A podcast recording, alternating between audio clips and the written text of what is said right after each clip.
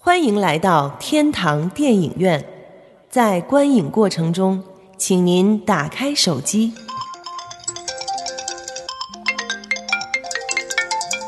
随便照相，放心吃喝，积极讨论。哎呦，这好人还是坏人啊？哟，不敢看。爆米花不吃，你买它干嘛呀？你能不能小声点？开始了，开始了。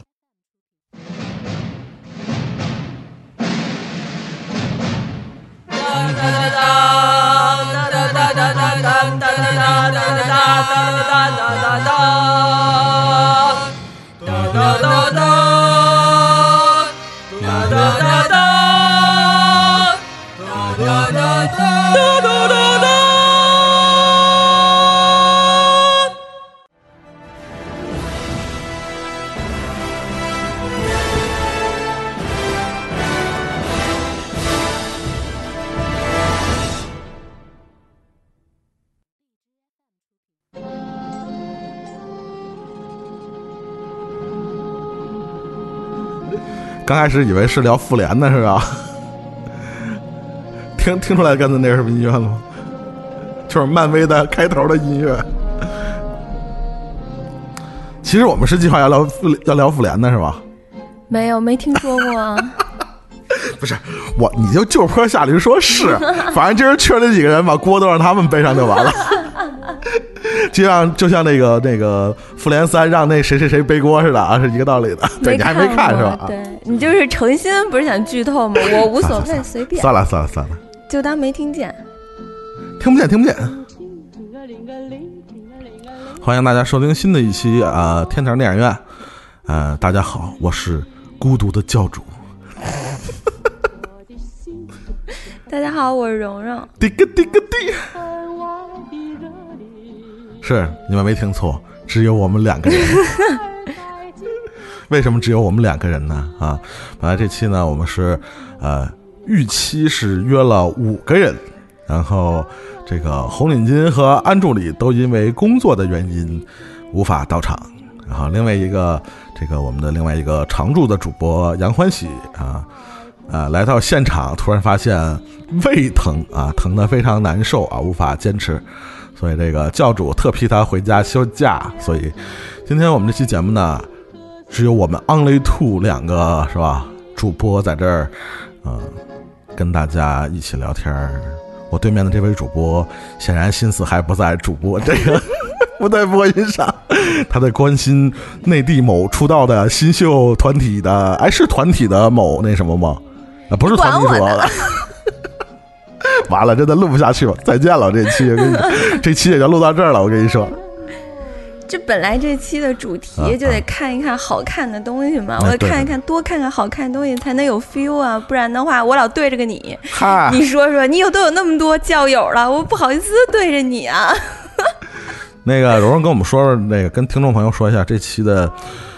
主题的诞生的起源是怎么产生的啊？是因为我们选题枯竭了，所以不得不在教主的私人群里。私人群，对，瞎说。然后，私人群啊，然后来那个就是 VIP 群，VIP 群对，在 VIP 群里边去向大家征集，嗯，希望我们要录的这些主题都有哪些？嗯嗯，然后于是呢，就大家争先恐后的给我们提供了非常多的选题。我们觉得可能接下来大家一定。定会挨着排的听到，就是在那一整天里边，大家给我们提供的那些选题的内容。几位 VIP 提出的这个那个选题啊，是吧？对对对。然后今天我们挑的这个主题是什么？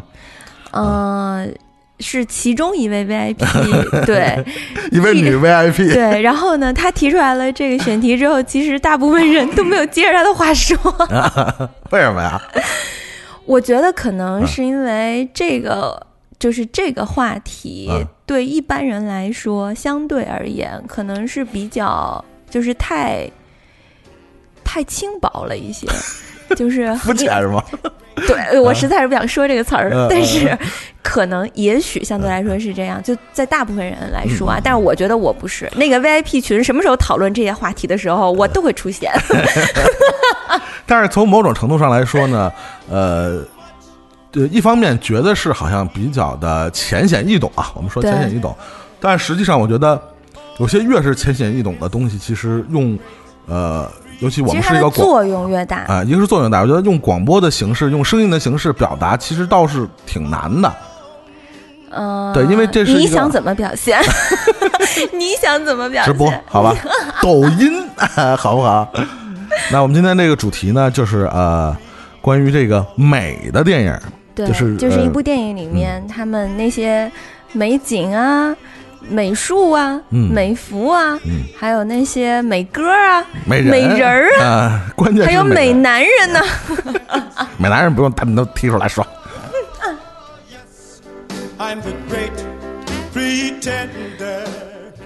然后我们也说了，这期的主题也是特别从我们这个 VIP 群里这个提炼出来的啊。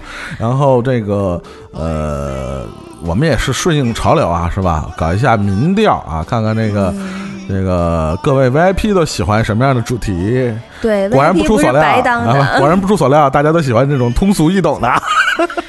不是，主要是 VIP 群里边有一个就是更符合某一个主题的一个 VIP，我们很想请他邀请到现场来。我现在觉得还好，我们这一期没有定这个主题，不然的话我都不知道该怎么聊。主要亲戚不在了，是吧？对，亲戚没来，万一现在要变成亲戚和教主还有我，我靠！我觉得这话题真没法聊。我还是去看，是吧？我还是去看复联吧。不是，我还是去看 某某某 C 位直播吧。不是你什么时候准备看复联啊？嗯，我觉得我应该是嗯下周吧，看看对，因为这周实在是太忙，眼睛疼。嗯，准备约谁看？自己呗。自己看。嗯。哦，好吧。我以为说你要约我看，准备二刷。我可以给你介绍介绍，有什么不懂的，是不是？不要，你一定是在边上就开始各种。死了死了，马上就死，下一秒下一秒就死了。对，太讨厌了。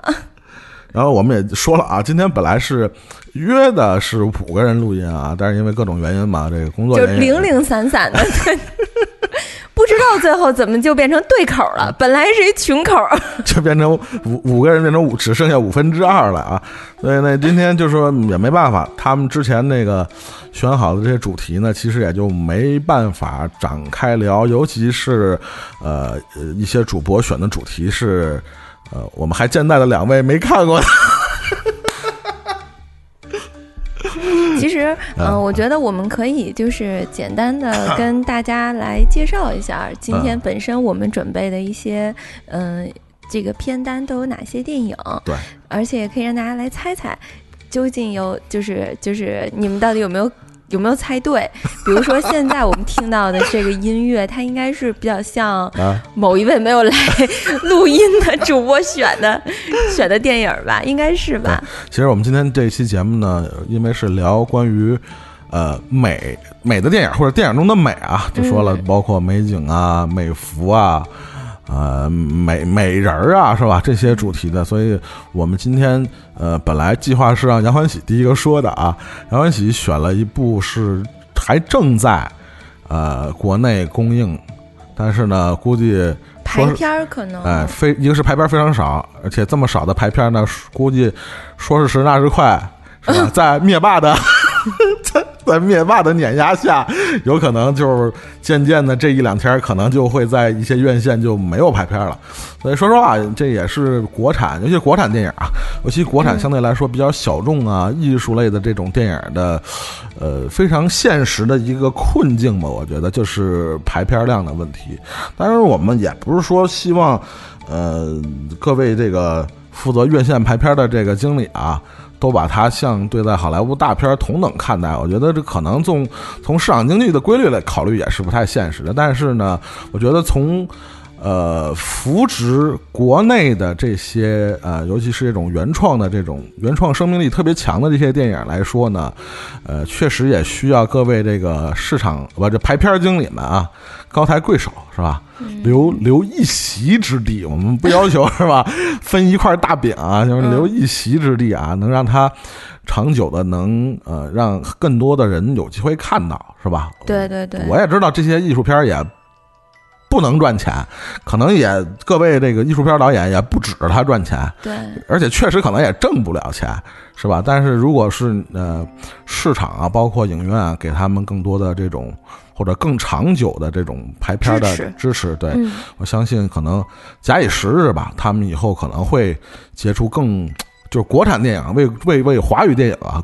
嗯，这个结出更丰硕的果实吧，我觉得这是一个好的希望，也希望大家就是说，老话了叫什么？有人有人出人，有力出力，是吧？所以这个我们现在说的这电影是什么呢？对你一直都没说明儿，对，因为这个主说的人不在啊。这个，而且最尴尬的是，这电影只有杨欢喜看过。这是一个正在国内上映的这个国产电影，叫《米花之味》啊。对，这个大概是讲了一个。我就知道是讲一云南的故事，别的我都不知道。嗯，我觉得就是呃，这个这个电影它应该也算是一个纪录片吧？应该不是纪录片。嗯，我啊，是吗？两个没看过的人给瞎猜，我尬聊，尬死了。我。我哎，不是纪录片吗？不是，不是，啊，它是一个电影 是吗？对对对。我我其实因为我我是属于那种看电影之前不太喜欢去看介绍啊，或者是去定义类型啊什么的，就是所以我先开始就是以为这个电影的名儿一听的时候，真的以为是一个纪录片儿。哈，对，我以为看看成了爆米花之味，爆米花之味还行，我天。其实那个，因为在院线上，因为确实那个排片量也特别少嘛，而且也不是在每个院线都有这个《米花之味》上映，所以其实我本来是计划在这个录音之前找一个时间给看了，但是真的这个就是有排片的，也都是那种你知道工作日排上午和下午，那你说操谁看呢？这点儿也真是其实挺坑人的，我觉得对吧？然后这个所以种种原因吧，就是这个我们录音之前呢。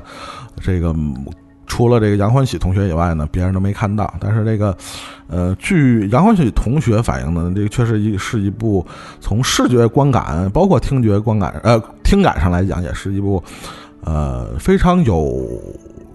怎么说？非常有美感的一部电影，否则我估计杨欢喜也不会不会在近期看过的这些电影里啊，尤其在工作之余看过的这些电影里，选一个能让他这个是吧荡涤心灵的这么一部这个是吧国产电影啊。这个我觉得可能也是因为就是嗯，今年或者说咱们确实是就是今年上半年，嗯，就是引进大片儿。太霸占这个院线了，使得咱们今年反正到目前为止吧，上半年的一些国产电影可能都基本上全淹了。是，对，就是呃，引进大片的爆发点太强了，就是所以导致了可能。嗯，而且我们看我们能够看到的一些引进大片的这些国外的电影类型也很单一，对，就是基本上都差不多。就是你说蹦蹦蹦轰轰对，你说从美里边也不好挖掘什么，是是是是是，对吧？所以可能其实复联也挺美的那几个人，我们还是聊复联吧，好吧？就是就我看了，我给你们剧透一下，好吧？跟你讲，就是所谓的为什么不喜欢跟教主录音，就是因为这这人经不住欠招，你知道吧？就是非要跟你怼你，就非要让你怼他。你说可怎么办？对面坐着一个这么油腻的，你说我这儿一个啊，是吧？这么一个花痴，得了吧！我放着一个小鲜肉直播不看，对着那儿直勾勾的对着你录音，你说说我真是的。真是欠招是吧？对呀，还得被你剧透。欠招呢？说你呢？那我们现在听到的这个音乐啊，就是来自米花之味的这个呃原声音乐啊。其实这个呃，我觉得虽然没看过这部电影本身呢，但是从这个音乐里边呢，也确实能透露出这种。呃，乐这个音乐家用音符勾勒出的这种，其实是南亚的风情。需要云云南虽然是这个是在咱们国家境内啊，嗯，但是这个它更多的其实还是属于南亚的那种那种风土和这种呃民情啊，这种美感还是更偏向，就它这个纬度肯定是更偏向南亚地区啊，包括它整个的人文景观啊。然后我们现在听到的音乐呢，是来自这个日本音乐家铃木庆一啊，呃。这两年好像也确实有这么个趋势啊，我不知道你发现没有啊？就国内的这些，不管是大片啊，还是呃，独立电影、艺术电影，他们会趋向于在配乐上去邀邀请日本的作曲家，然后大量的日本作曲家都参与了咱们这个。啊，华语电影的这些，尤其音乐方面的制作啊，普遍的一个现象了。这两年可以说是啊，一个可能估计也是价廉物美，是吧？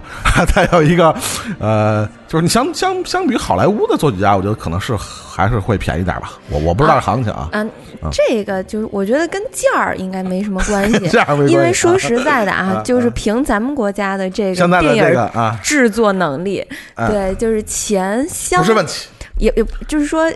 把钱花在正道上，真不是什么问题。对，问题是不花在正道上。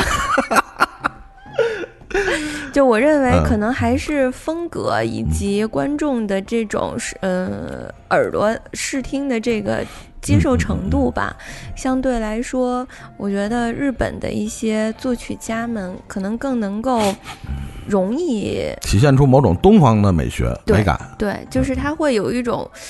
嗯，你你不好讲是呃，他到底有没有融合了一些中国的曲风？嗯，但是它整个的调调调就是那种调性，一定是亚洲这一块儿很东方的，对对对，很东方的。所以我们现在呃，虽然这电影我们这个这个幸存的两位主播虽然没看啊，但是呃，可以大概跟大家推荐一下这个铃木庆一啊，曾经是。呃，有什么代表作品啊？这一说他，大家可能就是大概对他有个了解啊。嗯，他也算是北野武的这个这个御用之一啊。我们知道北野武用的最多可能是那个久石让啊，久石让这位这位日本配乐大师是最多的啊。再有一个可能就是铃木庆一了，其中包括这个这个极恶飞道。啊，这一二三这三部这个黑帮片都是找的铃木庆一配的乐，再有一个也是北野武的一个大家印象特别深的一个作品，就是这个《座头市》哦，也是来自他的作品。再有一个就是金敏的《东京教父》，也是铃木庆一的。哦，对对对，其实也算是在日本。制作过一些非常主流的一些电影，也是给大家留哎留下很多经典作品的。嗯，所以说这钱花的，你别看虽然是小成本的独立电影啊，或者是艺术电影，确实就跟刚才蓉蓉说的啊，就是也也算把这个钱花到了刀口上啊。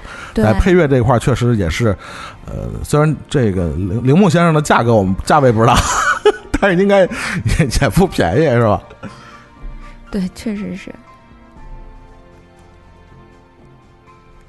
那么我们刚才说了，本来今天是，呃，预期让五位主播，呃，从不同的这个电影的角度啊，聊不同地区的审美啊，恰恰，呃，从几位的选片的这个这个方向来看啊，确实也都是来自不同地区啊，这种美学的这种表达上也确实非常迥异啊，呃，虽然我们。没没没没听到这个杨欢喜啊去说这部这个云南风情的电影啊，嗯，呃，但是应该还是有机会的吧，至少是从人只是胃疼而已。对，就是不是我指的是说，就是之后还是会有机会在咱们节目里边提到这部电影的嘛。回头就把这美弄成弄弄成一个系列，就是隔三差五聊几个美的电影。首先听到的是来自这个呃《米花之味》这部电影的推广曲啊，也是来自最近比较，也不是最近，近近一两年吧，都比较火的一个民谣歌手叫赵雷，啊，赵雷唱了一首，这也是其实他挺早的一个作品啊，叫《南方姑娘》啊。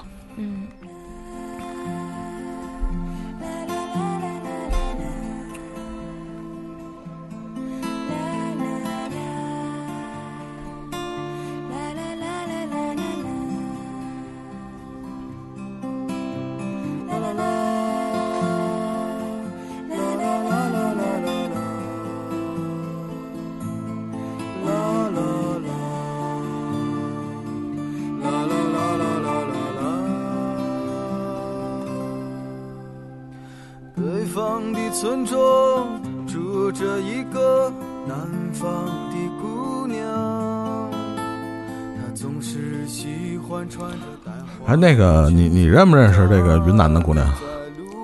云，咱们群里不是就有吗？不是那，除了群里以外，我说日常生活里 啊。日常生活里，哎，不说云，不说云南的嘛。他这个像赵雷这歌叫《南方姑娘》嘛，就是你你你你觉得那个南方姑娘的这个这个身上这个风情，是不是跟北方姑娘有截然不同的东西？就你个人感觉，南方姑娘和北方姑娘，就你你一个女性的角度啊有挺明显的，就是。哪方面你觉得？我们聊一期关于这个女性的话题。我觉得呃，南方女孩是真的比北方女孩要温柔不少吗？嗯，对对，就是嗯，从我接触的吧，因为我觉得我南方的朋友，就女生朋友，其实也还行，挺多的。而且我感觉越往南边的女孩就呃越水灵，真的就是越水灵，就是从那你意思最水灵是海南的姑娘吗？不是不是，就是那种水灵是会。吴侬软语，嗯，是那种特别特别灵动的那种，就咱们形容北方姑娘都特豪爽大妞，就尤其是就是属于那种能当大姐大的，有能当大姐大的潜质。但是你看南方姑娘吧，就是属于那种。柔情似水的偏多，你看他们，比如说像比较火辣地区的，像四川啊、重庆、重庆啊、川渝一带，对，就是就包括湖南啊什么的，辣妹子。对，你看他们也是看起来特豪爽，但是跟北方姑娘的豪爽你就完全不一样。就他们那边姑娘的豪爽，当中还是透露着一些那种就是小妖媚劲儿。啊，媚。对，但是北方姑娘，我觉得就是一一一豪爽起来，就是糙，不是，就是变成女汉子，还是糙吗？你不能这么说啊！就对，你哎，对，哎，不是你说的，是我说的。对呀，真是对不起，北方姑娘们。就是我们的这种所谓的不拘小节，是体现在真是不拘小节。对，就是根本就忘记了自己的性别，你知道吗？但是南方姑娘不拘小节，还是多多少少还是会留，就是保留一些性别的这种，就是就是自己还是个女人，你知道吗？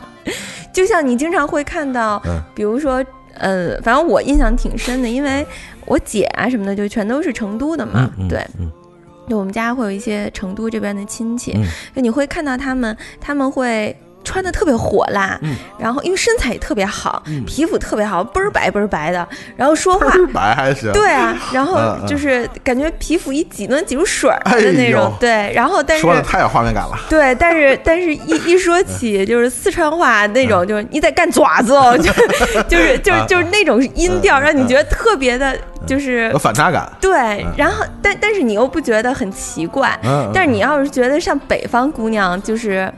这样子就跟你说你干嘛呢？就你一定你你就觉得他就是这么凶狠的一个人。但是南方姑娘，嗯，你还是会觉得他还是很软软的那种。对，即使跟你生气啊，还是跟你撒娇啊，你都觉得还挺舒服的。哦，嗯。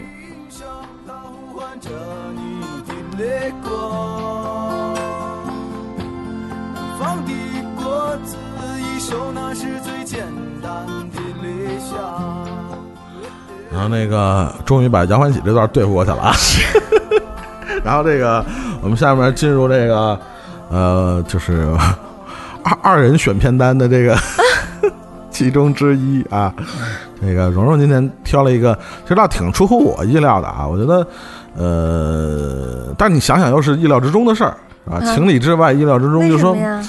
嗯，当然，很多人第一时间说到关于美的电影，肯定不会想到这样一部电影，就是咱们一一说跟美有关的东西，恐怕更多的不会和比如暴力啊、犯罪啊、黑帮、黑帮啊，对对对对对对。但是如果你要看过这样一部电影，或者是你喜欢这样一部电影的，呃，我相信大家就能明白我们要说的这部电影它的美或者它的。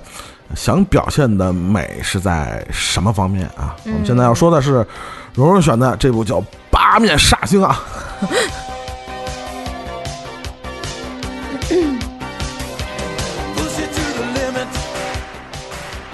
哎，行了，你终于终于能说一部你看过的电影。来吧，来吧，来吧，来吧。嗯，我其实就是你为什么会第一时间想起，就是为什么不是盖茨比？盖茨比？哎，对对对，类似的啊。其实，呃，也也是因为这两天吧，就是又提了一下《飞行家》嘛，然后所以其实我有想过，是不是要改一下，改成《飞行家》，因为我觉得从不管是是吧，就是美术啊，还是音乐呀，还是就是服装啊，这种服装道具啊，包括就是人是吧？嗯嗯。我觉得《飞行家》也算是一个就很很具有代表性的这样的一个电影，但是最终还是没有没有改，还是选择了这个八面杀星。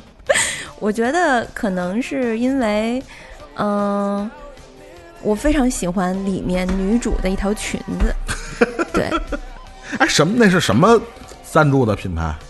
不知道这个我不知道。可以可以，到这儿那个喜欢这个研究的朋友们啊，可以大概扫一下这个呃片尾的字幕啊。我估计如果要是一个比较大的牌子或者一个比较什么的，它会在片片尾那个名名谢里边会会应该应该会提到啊。但是可能呃我我估计应该是个名名牌的一个什么。但是是这样啊，就是说。一般这种品牌的衣服，然后呢来和电影合作的话，就是，嗯，他们基本上就是怎么说呢？嗯，会在就是按照现在的这种制作来说的话，他们会在宣传的时候跟着电影一起来打一些宣传，嗯，就是这样的话才能宣传自己的品牌嘛，对吧？所以，嗯，我觉得按当时的那个情况的话，可能还。还没到那个宣传的力度，就是当时的这样的电影的商业的推广活动，可能没有现在那么细啊。可能就是包括品牌这块，可能呃。比如可能是出于一个什么，比如这个呃这个合作的这个呃电影制作方啊或者出品方是一个，就是他他他不会可能宣传没有到今天那种这种就是说无孔不入的那种程度啊，对对对，可能就是你要认识呢，可能知道啊这是大概什么牌子。对，像我们这个就是什么牌子不分的，可能就一看一乐，看一挺美就完了，过去了。对，可能就是毕竟是一个 就是七十年代的电影。对对对。嗯，但是嗯，我先说一下吧，就是说这个电影其实吸引我的几个点，嗯，包括比如说去跟盖茨比去做比较，对，说不也也不能说比较吧，就是说为什么最终我还是选择了这部电影，是因为啊，我其实对于像这种，因为它其实讲的是就是古巴的移民，然后移民到美国迈阿密，对，嗯，其中这个男主托尼。对，不是托尼·史塔克，不是托尼老师。嗯，他移民过来了之后，然后从一个小弟吧，算是最终就是呃。算是背信弃义吗？就是黑帮这种的没有不谈到什么背信弃义。嗯，经常经常的事儿，对，就是把老大推翻，是是是，自己自立门户当老大，自立为王啊，自立为王的这样的一个黑帮发发迹史，对对，或者是非黑帮的一个兴衰史，因为毕竟这电影是从他出道白手起家到他这个这个权力至巅峰啊，一直到他被人家这个消灭啊，这么一个过程，被人家消就是被消灭啊，对。嗯，整个的电影的感觉，我觉得还是挺就是哈瓦那的那种感觉的。我们先从它的美术去讲起。我觉得这个 电影的美术，单独去拿每一帧的画面来说的话，它其实很像夏天的眼影盘。对对，就是我觉得，嗯。之前好多好多的电影博主会喜欢，就是把自己喜欢的那些电影的画面，然后摘出来，比如说韦斯安德森的一些一些电影摘出来完了之后，然后在底下拼出来这个画面里面都有哪些颜色。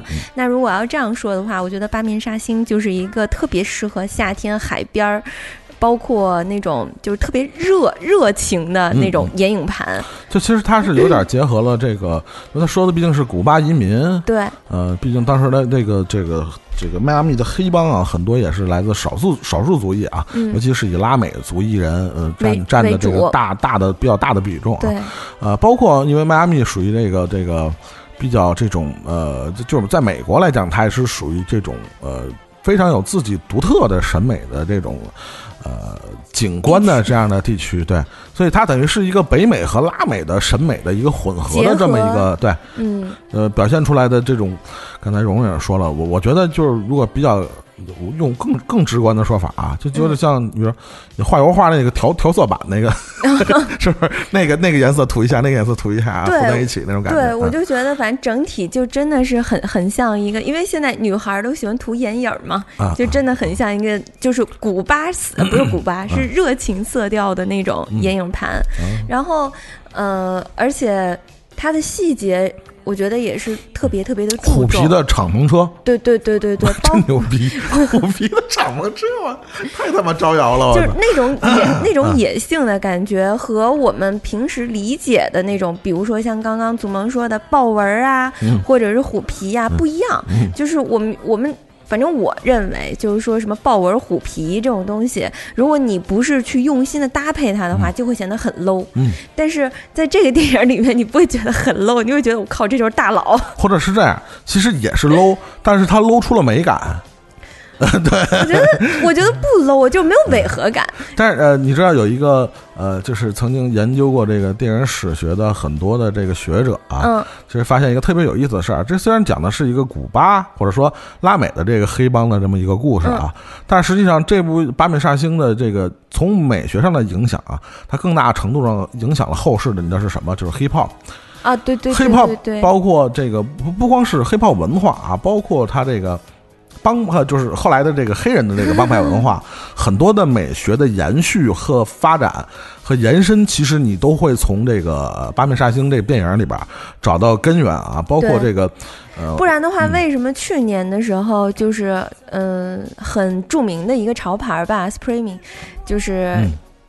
用了八面煞星的这个电影里面的很多的呃剧照，然后一起来合作，就是做了一个合作款，不管是有帽衫啊，还是呃 T 恤啊什么的，就我觉得一定是对对于 hip hop 文化是有很大影响力的，不然的话他不会选择这样的一个电影来去做合作。啊，其实包括这个电影的很多这个经典的桥段啊，也不断被后世的人们用来重新的这个呃，你说解构也好，还是致敬也好。比如说，我印象特别深的就是，比如他舞厅的那一段啊，比如他那个那舞蹈实在是跳有点 水。如果要是真的是跟古巴的这种文化相结合的话，舞厅里边的那个舞蹈就真的是有点水。因为前前去年还是今年，我看着曾经他们微博上转过，也是一个国外的一个。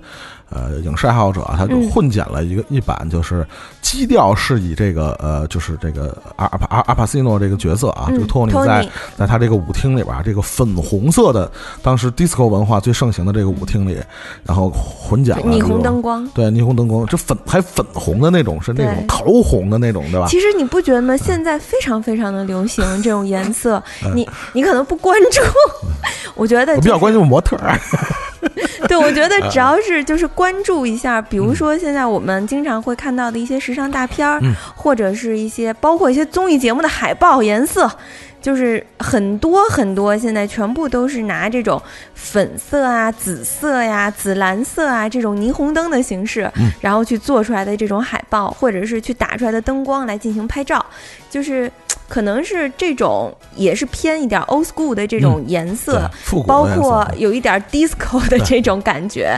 就今年或者说这两近两年嘛，真的是越来越被大家偏爱。呃，对这种那种啊七零和八零年代的这种元素啊，尤其是这。种这种舞厅啊，包括这种海滩的这种文化这种东西，在里面用的会非常多啊。对，我们说了这个，呃，其实《八面煞星》这部电影被被人们记住很多的点啊，其实包括这个曾经这部电影，呃，其实吉尼斯世界纪录这个有载的是这个，呃呃，台词里出现 F F 打头 这个词最多的一部电影啊。就反正你看这部电影，基本每句话都带 F 啊。对，然后。但是我觉得可能呃呃，就跟这个电影导演一样啊，布兰帕尔马，我觉得可能是国内的很多的影迷，其实呃从某种程度他是被我觉得是被忽视的一位大师之一啊。虽然他个人的电影并不是以这个我们说了那么浓浓浓墨重彩的这种是美学追求啊，或者这种风格化的这种影像著称啊，他还是更偏向呃，有人有的人说他是希区柯克的继承者。他的很多电影的这个故事情节的推动啊，会有点呃，跟希区柯克的电影有一些异曲同工的地方。但这部电影确实在美学上达到了某种，呃，就是起码是布莱恩·德帕尔玛自己的一个一个巅峰的一个状态。尤其是你记得这部电影还有一个非常经典的桥段，就是它的结尾的部分，它结尾的处理就是围城啊，啊，对对，围城之战啊。然后我觉得消灭，哎，对这个对这部电影里的这个阿尔帕西诺，觉得。比如可以跟他非常经典的一些黑帮角色，其他的黑帮角色相对比。如果说，呃，比如说《教父》，嗯，你觉得会像一个就是真的就是在幕后运筹帷幄的那种大佬啊，那种就是王王者之风啊，就像像大狮子大老虎那种感觉啊。这这个片子里的这个托尼啊，我觉得阿尔帕西诺就像一个就是被逼急的豹子，你知道 豹豹子那种感觉，你知道这这一刻都不停的在动。而且就是那种困兽犹斗的感觉啊，尤其是在最后他一幕的这个电影里边，就是也是影史上非常著名的这个，也可以说表现的很很很凶残的一段枪战，我觉得已经是。然后你看他 My Little Friend 是吗？对对对对对，就是我还没倒下，我还没倒下，你们打我呀，是不是？子弹根本杀不死我。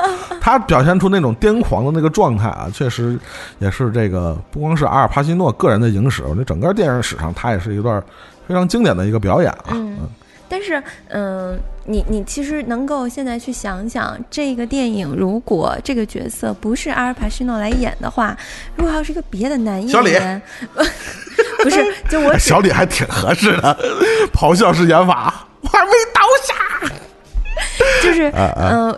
你会认为这个角色很适合阿尔帕西诺来演？就在我看来，我觉得包括那一身打扮，真的包括就是他，我我觉得他学那种就是古巴古巴的人，呃，来到美国说英文的那种口音什么的，其实也还行。然后他身上的那一身打扮，每一套服装单拎出来，我觉得都很好看，而且都特别特别有，呃，这个人物的特点。大翻脸。对，而且就是也会让别人立刻就能够记住这个人，他是从古巴移民到美国的。嗯，包括我印象其实特别深刻，就是他穿了一件呃那种紫紫蓝色的西装吧，茄子色的啊，对对对，对。然后呢，站在了他原来的那个老大的那个房间里，那个老大的房间里面的那个就是会议室。背面是一片巨大的就是棕榈树，然后棕榈树的背景还是那种就是火热火热的那种太阳那种照射的那种感觉。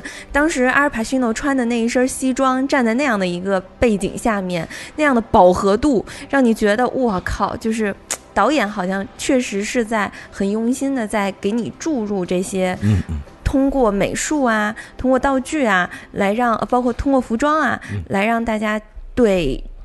这个时代背景以及对这个人物的背景都更加的巩固。对，嗯，其实包包括包括呃《八面煞星》这部电影的很多处细节啊，嗯，也包括你说的那个阿尔帕西诺的整个的这个呃服装的设定啊，其实包括它里边很小的一些角色啊，是吧？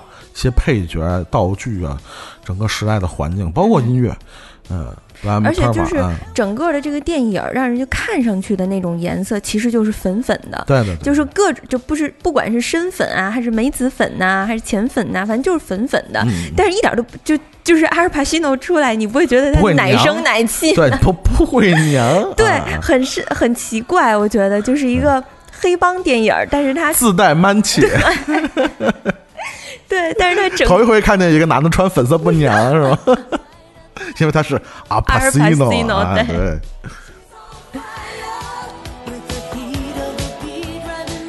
而且呢，就是在这个戏里面，这个米歇尔她她饰演的这个女，就是大佬的女人嘛，感觉对这种吊带裙有执念，就是能你 能够想象到她出场的每一个时间，嗯，每一个段落是吧？西桑菲尔，对她全部都基本上穿的都是吊带裙。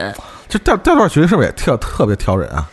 就真是特别女性化的那种那种那种着装，应该是是吧？嗯，我觉得它其实对于女生就是胸以上的这个肩膀头子，对，就是就要求特别高。就如果要是嗯，就我认为就是说，可能您肩不平啊，然后不宽啊，然后锁骨长得不好看啊，就是穿成这样的话，可能就会觉得就是嗯。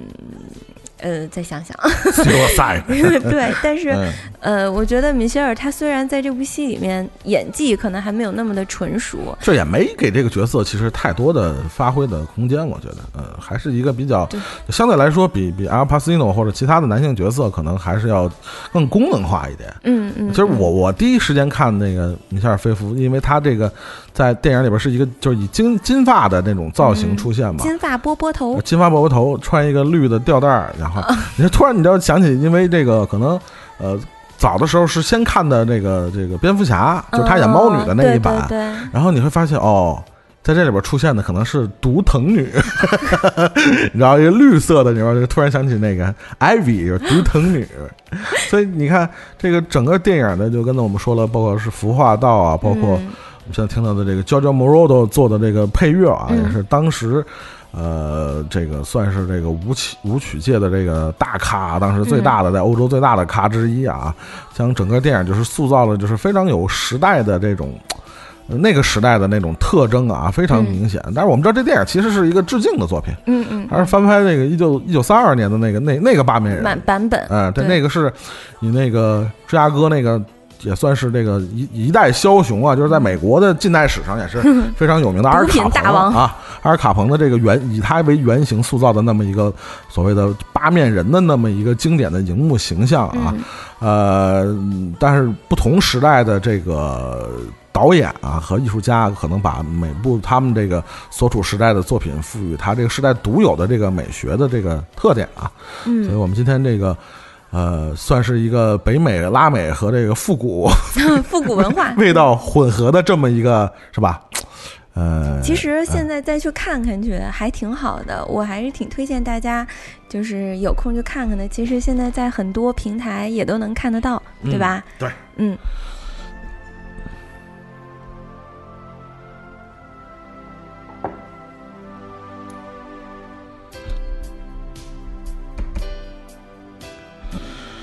哎呀，那个我们今天说了一个蓉蓉这个推荐的啊，这个来自呃七十年代的电影，来自这个布莱尔德帕尔玛导演这个指导的，也是他非常经典的代表作啊，也是阿尔帕西诺的这个表演的一个代表作，是八面煞星啊。然后啊，本来这个接着蓉蓉呢是这个安助理哦，接着安助理，安助理这个也是这个呃，你看过？我只我我大概看了一眼啊，因为说实话，这个本人也不是什么铲屎官，因为因为教主是这样，教主是从小我是从小到大没养过任何宠物啊？为什么呀？呃，我觉得这样的人也不少吧。这个为什么有什么好问？为什么呢？不，你也没养过什么？鱼鱼啊，什么乌龟呀，什么的都没养过吗？我母亲倒是养过鱼啊这种的，但是我我个人啊，就是以完全是个人出发点的话，确实是是完全没有养过任何的小动物，任何没有，蚂蚁都没养过。怪不得你单身呢。哎，确实好像有这么个说法啊，好像说是这个，呃呃，就是呃，就像我们今天提到的这个这个安助理要推荐的一个电影啊，叫。呃，爱猫之城也叫伊斯坦布尔的猫啊，这个嗯，其实这是一个纪纪录片啊，实打实的纪录片，是关于伊斯坦布尔，就是土耳其的首都伊斯坦布尔这个，呃，它的叫怎么说？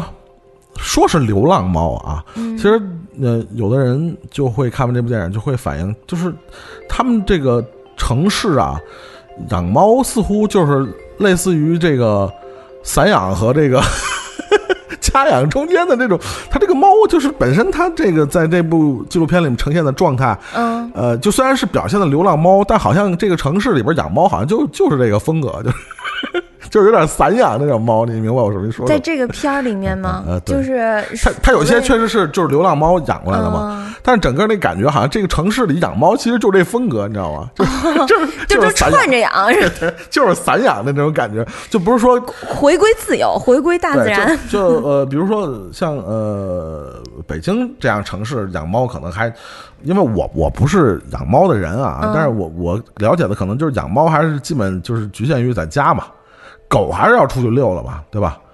猫没有遛猫的吧，很少吧？哎，真的挺少的，是吧？猫猫基本就是在家宅着嘛，就是 就是那个，但是那个土耳其的这个伊斯坦布尔里边这部纪录片表现出来这个爱猫之城里边的猫啊，嗯，好像就体现出一个它和呃这个城市，包括这个城市和自然之间，猫与人之间就体现出一种就是类似一种，我觉得是一个很开放的一个关系。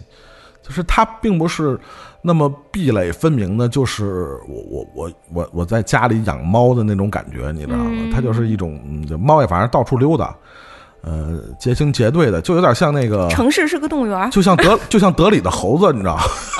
像印度的猴子那种感觉，你知道？所以其实挺有意思，因为这部纪录片呢，起码让我们揭示了，比如说。呃，你去过伊斯坦布尔吗？没有，我也没去过。嗯，然后这片儿你也没看过？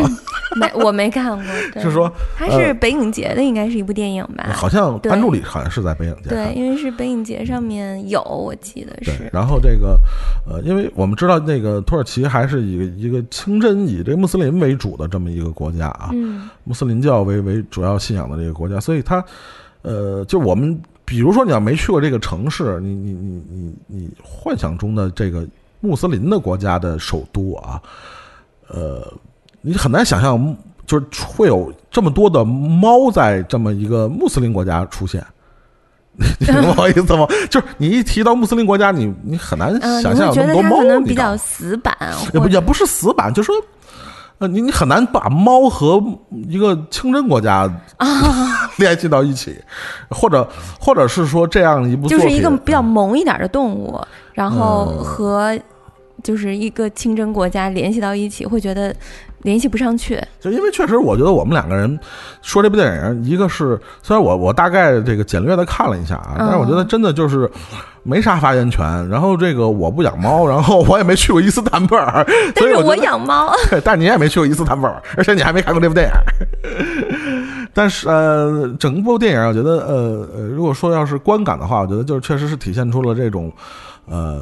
这个所谓的我们呃想象中的这个宠物，不叫想象中宠物，就是我们既往印象里边宠物应该有的样子，似乎在这部纪录片里边，呃，展现的好像和人的关系其实更更更多元化一点。我记得好像谁，呃，有一个有一位名是不是丘吉尔，忘了是不是丘吉尔啊？嗯，说错了，大家别怪我，好像说过这么一句话啊，就是说说猫是俯视人类的。狗是仰视人类的，只有猪跟人类是平等的。我记得好像是丘吉尔的话，大家可以去上网查一下。但是其实，我我虽然不养宠物，但是在我的既有的印象里，我觉得猫跟人的关系确实是还是还是挺挺挺奇妙的。我觉得起码跟狗跟人的关系就完全不太一样的。猫跟人是吗？对对对，如如果我我其实个人有一个啊有一个一个一个情节啊，我其实一一直想找一本专著啊，不知道那个。大家这听众朋友里面，谁知道这个有这样的专注可以推荐给我的？啊，就是关于呃家禽家畜，尤其是宠物啊，在整个人类文明进化史里边的这种发展啊，我觉得如果有人从这个切入点，我觉得我会是非常想看这样的专注啊。我觉得尤其像猫，猫是其实跟狗相对比，我觉得它是功能性特别不强的。就是我们知道，狗其实要如果在早期人类的，不管是农耕文化还是游牧文化里边，其实它都发挥着非常强的功能性，不管是看家护院啊，还是赶羊啊，是吧？或者这是怎么着？但你知道，猫其实没有什么功能性的。如果就抓老鼠，觉得有多少老鼠需要猫抓？你觉得现在有？有多少猫能抓老鼠？我觉得相比它的功能性，它的这种就伴随啊，或者这种属性会，比如我们知道有史可查的，比如最早可能埃及人就养猫，对吧？猫在整个啊埃及的这个神话系统里边还占有一个非常重要的位置。对对对，呃，当然我觉得这需要这个专门的学者和专家啊，尤其是专门的专注去去研究这些这些动物啊，那个。牛牛牛羊马呀，或者是 猪啊，或者是猫狗啊，这些动物，他们会其实不光是伴随着整个人类文明的进程啊，从某种程度上，他们也是改变人类文明进程的一些非常重要的参与者。就是任何的一个文化，其实都离不开这些什么，不管是宠物啊、家禽家畜，其实他们都有非常重要的这个作用。就就我觉得，就尤其是猫，非常非常奇奇怪啊，它在人类文明文化里边，其实。它真的就没啥功能性，就是，但是它也是一种特殊的存在群体。所以，所以奇怪就奇怪在这儿。从去年，嗯，一些谈话性节目里面，大家就集集体会去聊一些关于撸猫的事儿，就是这种撸猫的这种行为吧，集体性的。能不能给人带来一种，比如说治愈，还是说，嗯，是一种已经变成一种习惯，包括吸猫什么什么的，对。而且你会渐渐发现，就是养猫的人，嗯，你一旦养了猫，你会发现你周围交的朋友好像都在养猫，就特别容易找到共同的话题啊。嗯，算是吧。对它，但它其实跟狗还是就是跟养狗狗的那那那种感觉还真的是不太一样。请别用叠字。哎，你为什么说不能吃兔兔？对，你为什么不说猫猫啊？因为猫猫在鸳鸯锅啊。然后，所以今天呃，因为安助理也不在啊，我们也不知道为什么安助理选这样一部猫片，不是毛片，大家注意，一定也是因为呃，他跟尹老师是不是一起养了猫？他们也是养猫的人啊，对，所以呃，单就呃整个电影的这个美学上来讲，也确实是一个既展现了猫的美感。我们刚才说这是典型的这种撸猫片儿、吸猫片儿，是吧？也展现了这个。不不同种的猫，因为我们也不太了解，但反正看着色儿肯定是不一样。这几个猫啊，然后呃，再有一个，它也是反映了整个这个伊斯坦布尔的这个风情化啊，包括它的这个，尤其是它的这种呃非常有有有人气、非常接地气的这种市场啊。浪漫的土耳其，啥歌啊？你不知道吗？是蔡依林吗？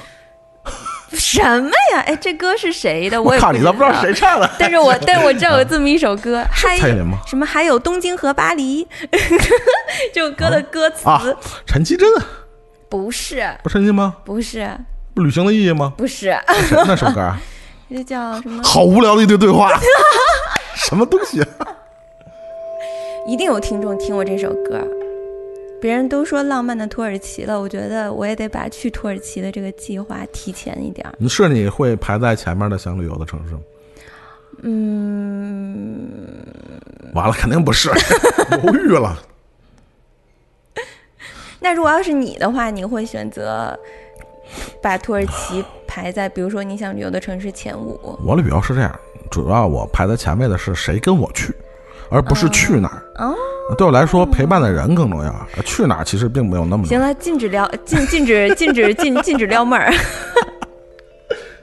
其实这部电影呃，或者这部纪录片啊，有一些细节的东西，其实虽然我也是粗略的大概看了一下，但有些细节给我留下了非常深刻的印象。有一个这个呃伊斯坦布尔当地的居民啊，他反映他小时候特别有意思啊，他曾经呃，因为也是这些流浪的这些流浪猫嘛。啊，有些可能因为得了各种疾病啊，就是这个都就就就就过世了啊，去世了。他和小他很小的时候呢，会跟他的兄弟姐妹呢，会做那种猫的坟墓啊。然后他们也是从，据说是从《黄金三镖客》里学的，就是呃，把这个猫埋下来以后，在坟墓上呢插一个十字架的这个作为一个墓碑。但你知道，它是一个穆斯林国家，嗯，这是一个伊斯兰的城市。伊斯兰城市，然后他的父母就信仰那个嗯伊斯兰的伊斯兰教的父母，看见自己的孩子弄十字架的坟墓，你知道他是什么感觉？啊！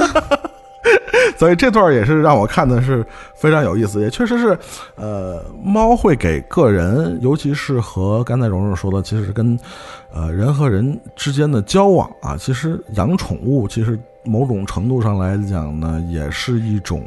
我觉得对于人，就是对于我们自己来说，也是一种学习怎么去爱一些东西，去爱对方，或者是就是怎么去表达爱吧。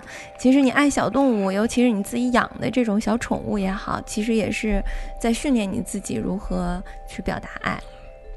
但我觉得每一个养宠物的人都面对的一个非常。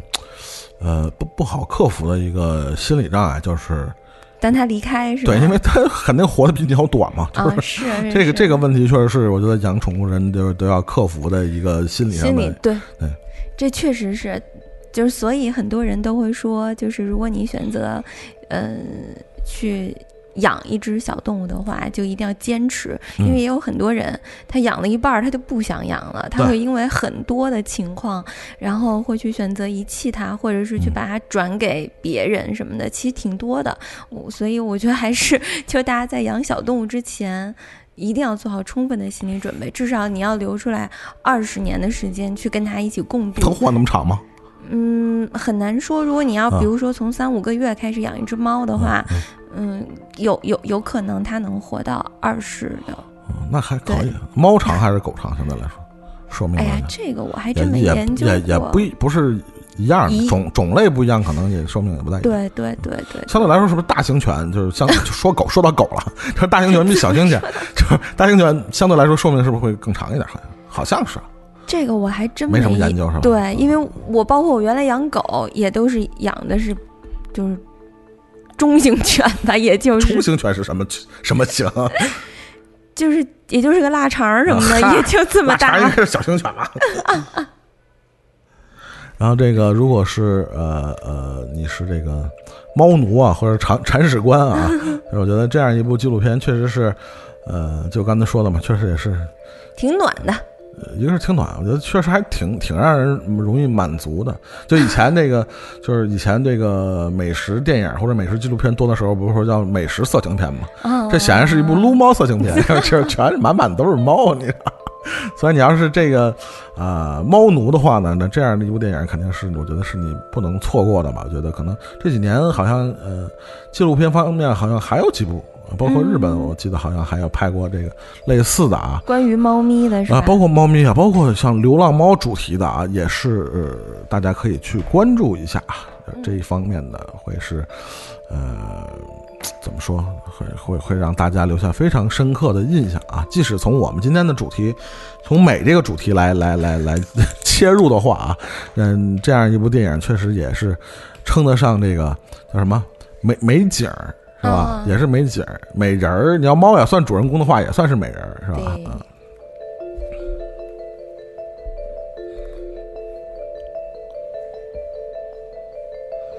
还行，还挺不容易。少俩主播，然后我们俩尬聊啊，尬聊，然后聊聊还能聊一会儿，然后那个呃，这个马上要结束尬聊啊，这个。下面是我个人推荐的电影啊，这部电影这个很多朋友们也喜欢啊。这部电影是来自日本的这部电影啊。其实我我还不光是想聊一部电影啊，呃，其实我倒想呃结合着两部同名电影啊。呃，我们说的这个花魁啊，嗯，呃，一个是这个全川花石的这个非常有名的，就是呃，大多数这个这个这个。呃，影迷啊，一说起花魁这个名字啊，第一反应肯定都是全川花石的这部作品啊。当然，我可以这个跟大家结合着我看的最近看的另外一部花花魁啊，是这个武志铁二导演啊，这是 也是算是这个呃粉红电影非常著名的一个。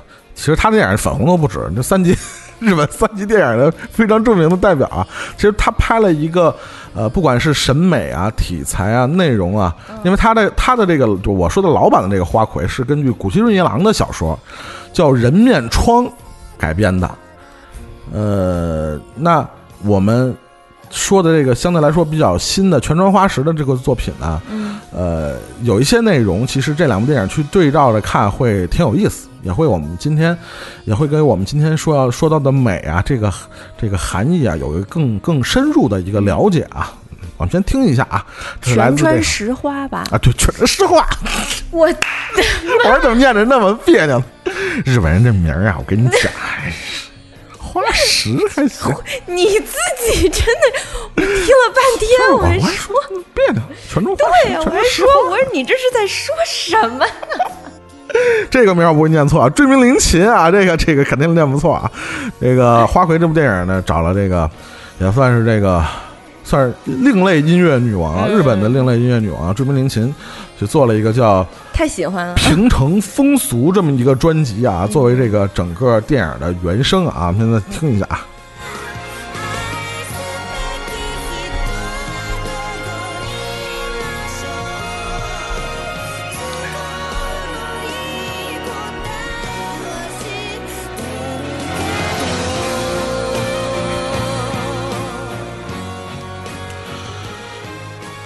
我们今天说的这个花魁啊，这个大家那个，比如去著著名的某瓣网站啊去搜啊，就会找到两部同名啊同名的电影，一个是我们刚才说的这个全川诗花的这个这个大家比较熟悉的这个有一众这个是吧日本美女，然后呃扮演的这个这个这个呃怎么说那个风风俗风俗从业者头牌头牌 头牌对头牌，然后这个。呃，全川石花我们知道是其实是时尚界的一位一位大咖啊，然后也是也算也算跨行吧。我觉得他算是玩嗯现当代玩弄色彩玩弄的色彩女王，对，就非常非常得心应手的这么一个艺术家了。嗯，然后这个，其实我们刚才说到五支铁二的那个花魁和这个全川全川花石呃全川石花，全念的都顺嘴了。全川石花的这个花魁 和五支铁二的花魁呢，其实表现的主题是一样，其实讲的都是用中国人的话讲，就是青楼青楼女子的这个生活啊，其实也跟他们这个呃呃整个行业的某一些呃生活方式，它的价值观包括。整个审美，我觉得从某种程度上来讲呢，国内没出现过太好的表现过青楼的 作品。从某种程度上来讲，就是因为他没并没有产生出自己独特的审美。我觉得青楼文化，如果大家有呃呃找相关的这种呃著作或者研究的话，会发现它其实不光是一个行业，或者是不光是一个呃怎么说，在历史上出现的一个。呃呃，一个一个一个人类从事过的最古老的一个，对吧？职业，其实它更多的，包括在中国的古代，呃，全盛时期的，或者是晚清，或者是宋唐时期，其实它都扮演了非常重要的，呃，美学和文化输出的这么一个渠道。呃，一个是渠道，再有一个它自身也产生了非常独特的文化和审美。嗯，其实我觉得这可能是中国电影。你你想，你回头想想，可能真的，呃，华语电影，呃，注意注注注什么？注意注意什么？注意尺度？对，注注意对比啊！注意风向。其实你要能想起来的，比如说这个，呃，中国的电影里边有表现这种花魁的内容啊。呃，比如我能想起来，比如这个这谁，《霸王别姬》，《霸王别姬》，霸霸王别姬，就是它侧重点，重点不在不在不在青楼这块啊，是是是。比如那个吴彦祖和那个谁，李嘉欣。演过一个那个叫《杜十娘》，但是那个就香港的太太流水的作品了，就是它本身并没有像《花魁》这两部《花魁》一样产生出那么独特的美学上的风格。嗯，再有比如我们有印象的，比如这个秦汉老师和万茜演过一个《柳如是》。啊，这是国内的，我我有印象的啊，但是他比较偏重于呃人物传记类，就会跟那个柳如是的这个生平啊，一些他干过的比较光彩的事儿有关，但是也并没有反映，比如说这个青楼文化的这种独特的审美的东西，就是他们其实还是倾向于表现人物的传记的东西，呃，其实比较接近的，呃，金陵十三钗是吗？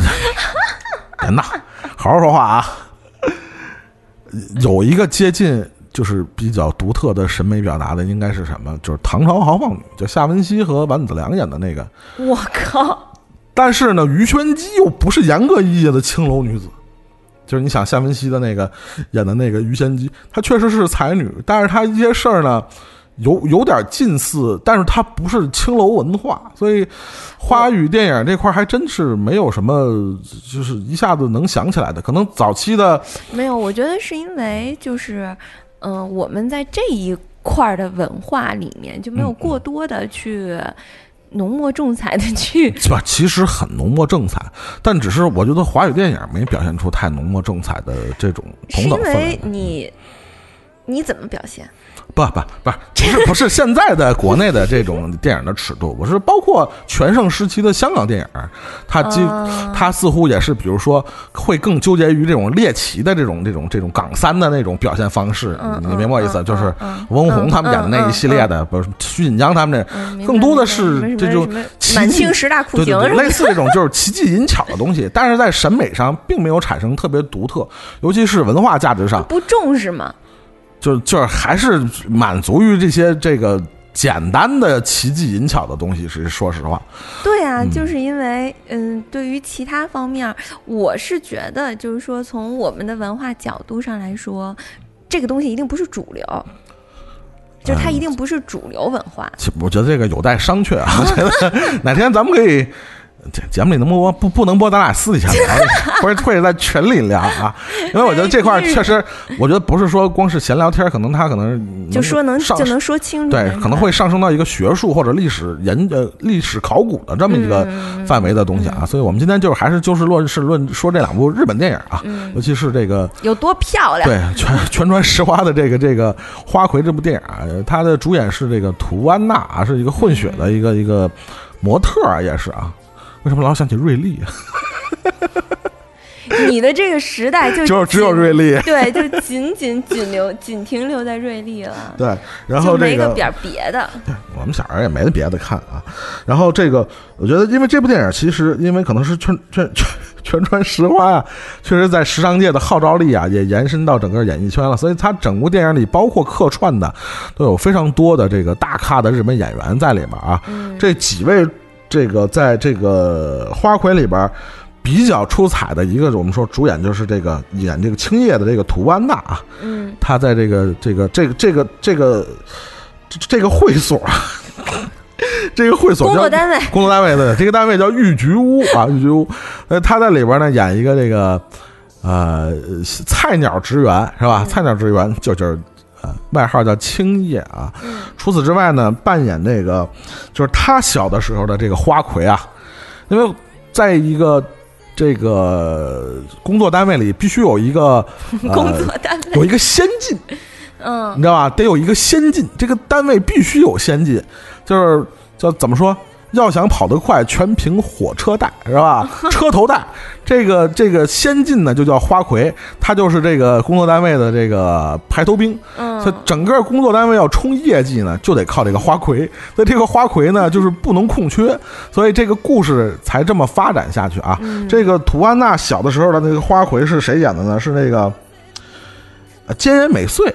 嗯啊，演的这个花魁，这个花魁叫什么来着？我想想啊，啊，这花魁叫庄日，他当时在 庄日就是那个化妆的那个妆啊。没有人想其他的。我知道你想说什么，你你一乐我就知道你想说什么。得了吧。呃，他当时在那个呃整个的这个地区啊是红极一时啊，这个他成了这个小的青叶的那个童年的一个。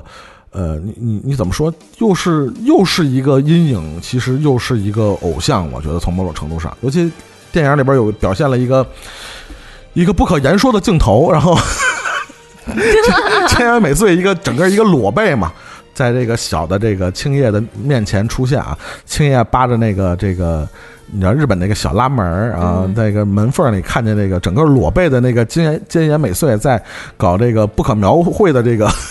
或那个活动的时候啊，兼美穗呃在工作嘛，就是啊，在工作上对在工作，回眸一望，尤其你知道他那个呃这个这个典型的那种日本的那种妆啊，那个包括他这个嘴角有一颗痣啊，这个回头回眸一望啊，给这个小小青叶的这个心灵啊打下了这个。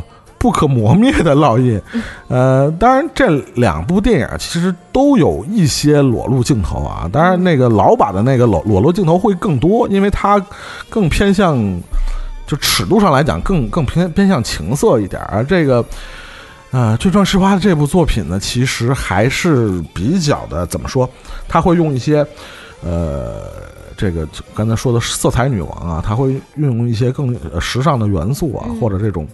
流行的元素其实冲淡了它情色的，尤其是你知道这是一个，我觉得它是把这种颜色的东西，然后呢融入到了这个情色里面当中，所以让大家觉得就是就是这种欲望的东西也可以用颜色表达。呃，其实跟两，我觉得跟两个导演的这个出发点也很大的关系。嗯，一个是女性导演，然后武志铁二是一个男性导演，而且也拍了很多这一类的。呃，粉红啊，或者这种 三三级啊这样的电影，所以包括呃呃《武志铁二》的那个原著是来自古崎骏一郎，古崎骏一郎本身就是一个写情色、写欲望的大师，所以这两个因为可能一个是标准的男性视角，一个可能是相对来说是一个相对来说会女女性视角一点的，所以他两个作品虽然故事有相似的地方，但是它的传达的最终的一些观念。还是非常迥异的。嗯，呃，可能呃相对来说，这个卷全川的这个作品，大家知道的人更多，因为它的流流传，因为比较新嘛，相对来说比较新，而且它的这个呃确实很美嘛，就是我们刚才说的几点美景啊。啊，服装啊，确实是美轮美奂啊。然后包括这几个演员啊，我跟你说图安娜、菅美穗，还包括这个呃另外一个花魁的扮演木村佳乃，真的就是扮相都非常的呃，真的非常青楼，但是非常美，就是真是很高级。呃，就是勾人魂魄那种感觉，确实是就是花魁嘛，当之无愧的那种感觉。呃，我记得当时好像是这个电影刚出来的时候，就是一直都会有很多人拿他们在剧中里面的很多剧照，然后作为手机的一些什么屏保啊、什么锁屏啊、什么之类的，是因就确实能够感觉到这个里面对于美术这方面的这种。水平吧，真的是很高。呃，可能包括包括每个花魁的整个服装，嗯，呃，包括整个呃屋屋屋内的这种装饰陈设陈设，包括它屋外的整个的呃。景致，而且你印，我记得印象特别深的就是他在整个的那个，他那个大门就跟咱们那牌楼上，他安了一个鱼缸，你记得吗？就是那个里边都是金鱼，然后很多这个镜头都是通过这个鱼穿过这个鱼缸，穿过这些金鱼，然后对面可能是整个这个我们讲红灯区的那个红灯笼，然后这种。色彩的运用不光是，我觉得不光是美，从某种程度上来讲，都是可以用震撼来形容啊。尤其我印象特别深，就是，呃，图安娜演的那个青叶啊，她她。呃，毕竟毕竟这个涉世未深啊。虽然他自己说他觉得他天生就会吸引女人啊，不吸引男人，天生就知道怎么吸引。那是你的目标。是是是是是，不小心说出了心里话啊啊！天生就知道怎么吸引男人，但是他面对男人的时候，他毕竟是一个小姑娘啊。尤其他那个有一个情节设定，他遇到了一个也是一个小奶狗啊，一个。是吧？嗯，但是呢，后来他发现，其实他男人都是啊，都是渣，是吧？这个小奶狗就 跟他说的是甜言蜜语，但关键时刻掉链子。所以有一段，呃，本来是这个青叶要私奔了，嗯，但是后来被那个安藤安藤忠信给发现了嘛。当然，安藤忠信其实并没有抓他，放任他走了。但是他面对他他爱的这个人的时候，他发现那个人其实是向他说谎，嗯，啊，在那一刻呢，他的心里的。表现的这种状态啊，被这个全川导演用一种更加的这种把它具象化在这个画面里，就是里面有一个我我印象特别深啊，就整个那个红叶啊散落啊，就那那一瞬间啊，它那种红色的光啊打在地板上啊，然后地板上又闪闪耀着红色啊，然后他自己穿一身红衣服，然后也是同时的回眸一笑，他那一笑就是既有对。爱情的破灭，同时又对他人生的方向的一种。你是一种决绝也好，还是什么也好，就那一刻，他似乎把爱情很复杂，对他似乎把爱情看透了，你知道，也不再相信爱情了，你知道吗？但是他似乎找到了一个更狠的，能成为花魁的这样的动力啊。呃，同样的好多的这个场景的画面的表现啊，呃，包括我们刚才说的金金鱼啊，在里边的运用，包括那个就是庄日那个花魁跟那个小青叶说的那句话，他说，呃，金鱼只有生活在这个。鱼缸里，它才能是金鱼。如果它逃出去了，它去到呃外面的世界，它只能变成一条平庸的鲤鱼。那这句话也是围绕着整个电影的整贯穿始终啊，也是影响这个就是图安娜扮演的这个角色青叶的一个非常重要的一句话啊。然后其实。这部电影呢，包括呃呃，包括他这个后来那个武士要为这个图安娜的这个青扮演的青叶赎身的时候，呃，他曾经说过，他说，当这个城市里开满了樱花，才是我离开这个玉居屋的那一刻。然后这个武士就不惜动用这个大价钱啊，把这个整个城市都种满了樱花树。然后，所以呃，他的。景色，它的这个色彩的运用，其实更多的都是人物，呃，内心世界的一个具象化的表现啊。包括呃，里边就是那个木村佳乃演的那个花魁，也是杀他那个情人啊。这一段很多人可能都会想起，比如说阿不定杀夫，啊就是他们的爱之间，呃，体现出的是另外一种。我觉得是一种极端的表达，就是我爱你爱到我我我我我觉得你不你不能离开我，那最终的方式那就只能我们俩就就是双双殉情，或者我杀了你，对对，就是这个其实跟那个。呃，我我说的那个老版的那个五十铁二的那个，其实有有有一点点相似的地方。那里边也有画师和和花魁的那个关系，也是非常的奇妙。嗯，那当然画师肯定是迷恋这个花魁的美貌，尤其他们追求的，比如说，呃，就像这个呃这个这个新版花魁里边的这个画师，他说他从来不画人物，因为他没碰到让他动心的美貌。嗯，当他碰到让他动心的美貌的时候，他就想画人物。呃，老版的那个是这样，他是有一个纹身师，他说我他他花大价钱也是完全的这个就是不眨眼啊，但他的追求可能会在更多人看来更更可怕一点，他在找一具最美丽的身体，嗯，只有最美丽的身体才配得上他的刺青。啊，他后来这个先后想在两位花魁身上刺下刀有一个蜘蛛女神，因为你知道古奇润一郎的作品里边，其实更多的还是有一些，呃，我们知道恶魔化的或者扭曲化的，或者从呃从呃呃文学表达上也好，还是从从他的这个整个内容表达上也好，会有一些比较极端的或者更刺激一些的东西。嗯，如果这个其实，呃，我我其实很想给大家。这个推荐和介绍一下这部这个改编自《人面疮》的这个老版的这个花魁啊，但是确实里边有太多不可说的内容了，就是真的不太。我看了半天，这个好像没有什么能说的，也包括他其实故事的后半段，呃，有一些超现实，或者说有一些怪诞、荒诞的一些情节表现方式。对，但是你从他透过他这个荒诞啊。怪诞，甚至某些恶趣味，你知道，人脸变变成女人的某些部位，嗯，能大概明白我的意思，就是他死去的这个情郎，也是一个也是个画师啊。我说的是老版的这个花魁，他也是他们两个约定了出逃，啊，跟这个新版的不一样。新版最后，呃，图安娜那个角色是要也是逃婚，嗯，但是当他面对的这个婚姻，其实，在世俗人看来已经很圆满了。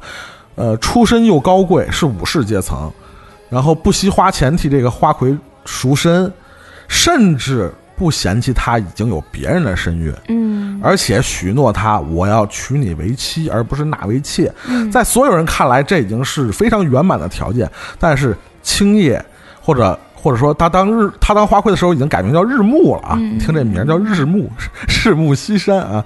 呃，他最终的选择是逃离这个婚姻。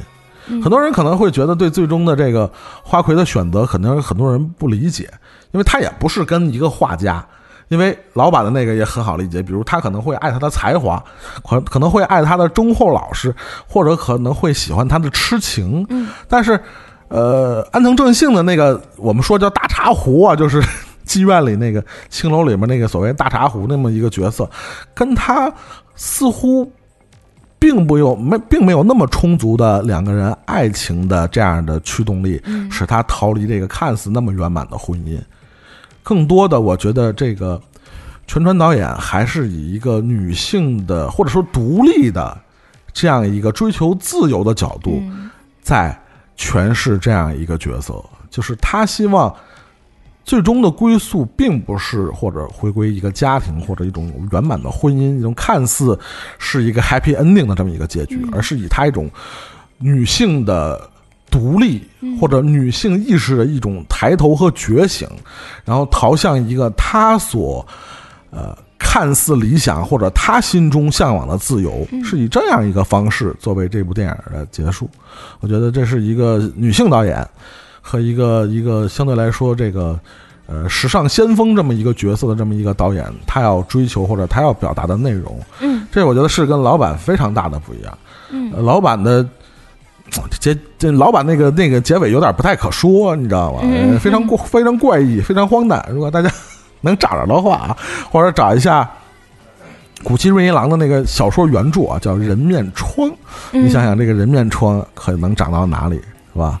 所以你想，其实从某种程度上来讲，呃，荒诞也好，还是恶趣味也好，当然这是作者或者导演他想表达的一个，因为他这个还结合了和一些当时日本这个呃呃江户时代的，包括美国当时对日本的一些呃，就像我们那时候鸦片战争或者是八国联军的那个，呃，有有异曲同工的地方，就美国当时对日本有一定程度的殖民和他的就，比如说租界啊。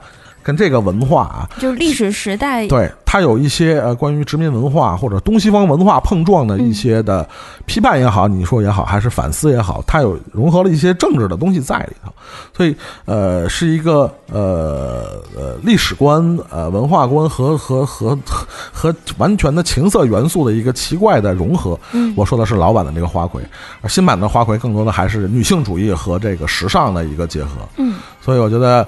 呃，如果大家有有有功夫啊，有条件的话，可以找一下老版的和这个新版的这个花魁，呃，大家做一个不是比较，我觉得是一个对照啊，去看不同的时代，啊，不同的演员，不同的尺度，不同的导演，包括不同的原著啊，或者不同的创意，在啊做一个对照的去欣赏，你会获得一些不一样的启示，我觉得啊。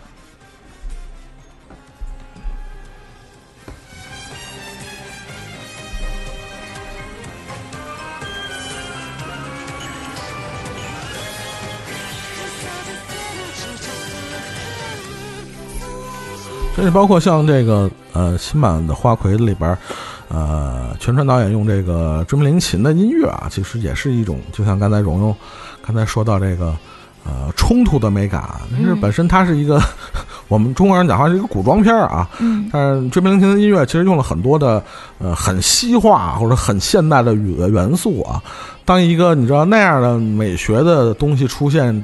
耳边响起来是，呃，另外一种美学的音乐，然后这种冲突的美感，其实也是新版花魁和老版的一个非常大的不同啊。就是老版的那个还是用了一些就是典型的这种对日本传统的这种音乐的东西，而新版的这种，呃，我觉得也赋予它了很多嗯不一样的，尤其是它。呃，追名林琴，他音乐里边所表达的，尤其他追求的那种美学的东西，其实和这个女主人公所要表达，或者导演想要表达的东西，其实有一些异曲同工的地方啊。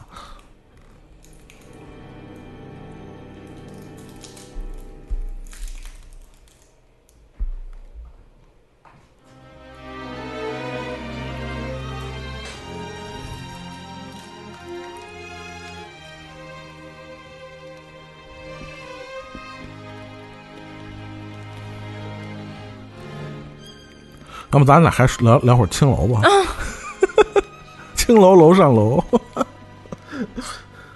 红楼梦》中梦还行。我不知道接下来的片单是什么。他们不有一个性启蒙那个吗？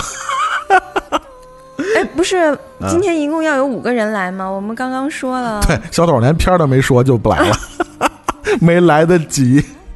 那看起来今天的节目就结束了，在青楼的。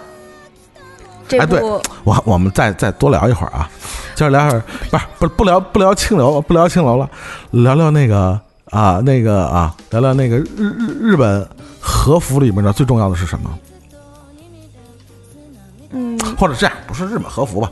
日本女性呃最重要的一个部位，就这两部电影。日本女性最重要的部位啊，这哎哎，怎么说呢？不是，别往下三路想啊，咱往上面想啊。我就我就跟你说吧，这两部电影同时都表现了一个非常重要的。你看和服啊，嗯，和服其实哪儿都没露，最露的地方是什么？后脖子啊，就是脖颈嘛。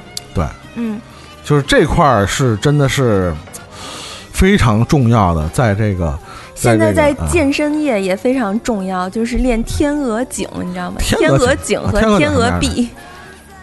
就是啊，就是天鹅的那个天鹅脖子不是弯的吗？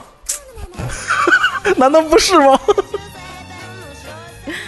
明明明明天鹅的脖子是弯的吗？不跟你争这个，你你赶紧说你想说的，说脖子什么？说说脖子什么？但是我又发现又没法往下深聊，因为这个跟跟那个老版的那个武志铁二那个版本的花魁有关系啊。嗯，就是脖子有多重要，或者这个。后背就这一块有多重要，你去看，请看电影啊，去看老版的这个花魁，因为我这个确实在广播节目里真的很难说这话。哎呀妈呀，实在俩人尬聊的聊聊聊聊不下去了啊，实在没得聊了啊。然后那个，我们今天这个找了一个这个呃结束曲啊，我特意为什么找一首结束曲啊？我们听的是是是什么歌啊？因为我们节目这个时长啊，就是更新的频率啊也不固定，想起来更呢，想不起来也很长时间不更。但是呢，我觉得。我要把这首歌呢和这首歌的歌词呢送给大家，送给亲爱的听众朋友们。我觉得今天的开始的歌和结尾的歌完全是基于你昨天看了张国荣演的《恋恋战冲绳》而最终选择的吧？其实我早准备好了。你看这里边歌，我为什么要送给听众朋友们？叫什么？我们要天天思念，但不要天天相见。所以呢，这个时间虽然不固定，我们那个更新的频率，但是呢，只要大家心里面有我们，是不是？那我们要天天更新，那人家也可以跟别人约会，只要不让你知道。对啊，对啊，我们不能拦着他听别的节目啊，对不对？你可以听别的节目啊，是不是？心里面有我们就可以了，是不是？真讨厌！你现在搞这种跟偶像一样，准备跟听众谈恋爱，是不是？是啊，那从某种程度来说呢，听众喜欢一个节目，就跟恋爱是一样的，一样一样一样的。好了，听众朋友，那我们下期不知道什么时候再见。别听他胡说，我们下期正经时间见。再见。人先没事儿，全了再说吧啊。说起来有点不甘，但是又何难？我想自古以来，人们总被自己打败。我们都细心研究，哦，我们都欲望太多，如此去无纯净之后，让我们安。心谈恋爱，